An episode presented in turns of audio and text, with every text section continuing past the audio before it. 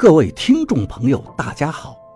您现在收听的是长篇悬疑小说《夷陵轶事》，作者蛇从阁，演播老刘。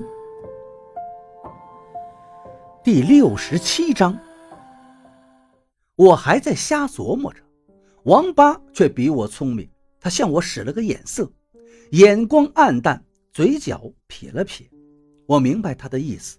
秋生的时候到了。刚才他是回光返照，用生命最后一点精力要求我们维护他的妻子，并且搬出赵医生。他怎么知道我们会听赵医生的话呢？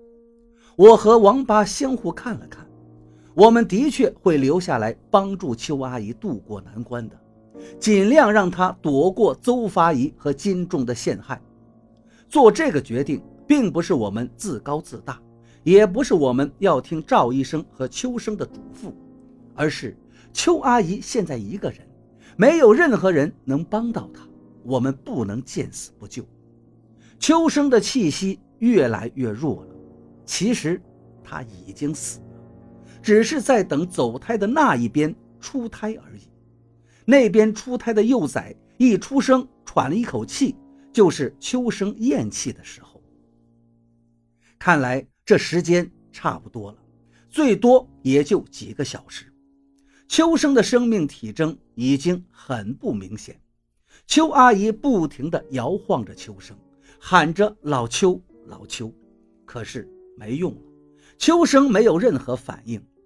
以前秋生昏迷，邱阿姨若是喊他。他还是会勉强回答几声，可现在一点反应都没有了。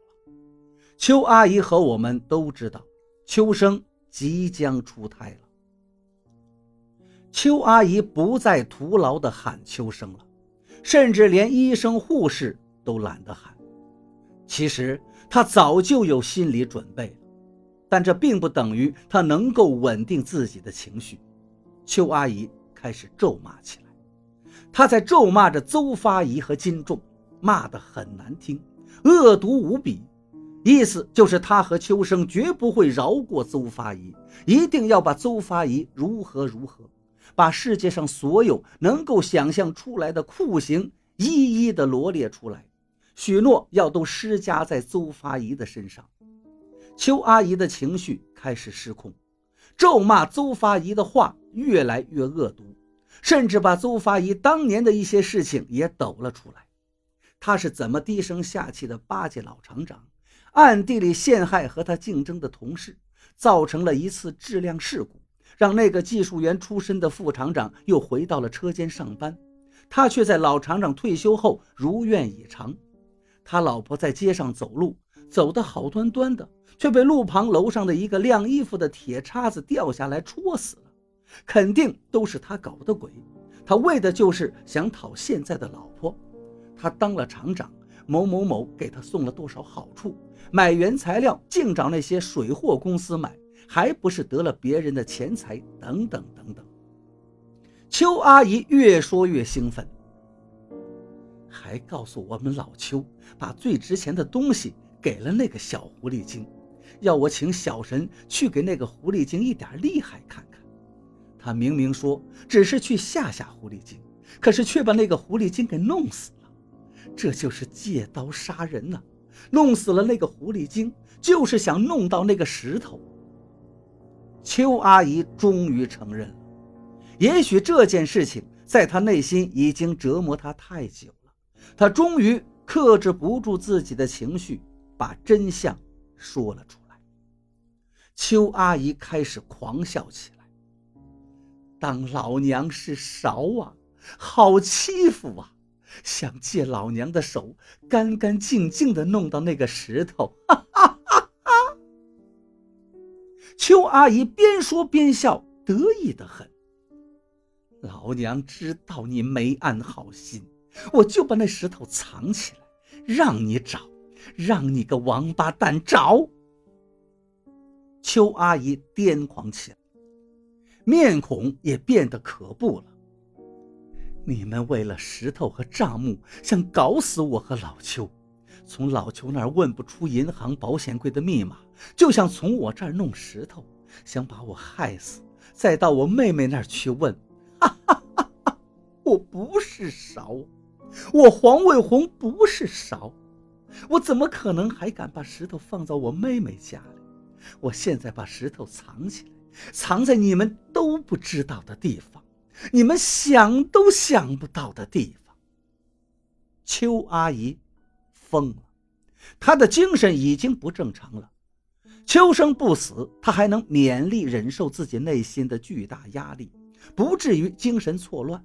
可是现在秋生死了，她彻底崩溃了。我想和王八去喊护士过来。邱阿姨这样下去，非疯了不可。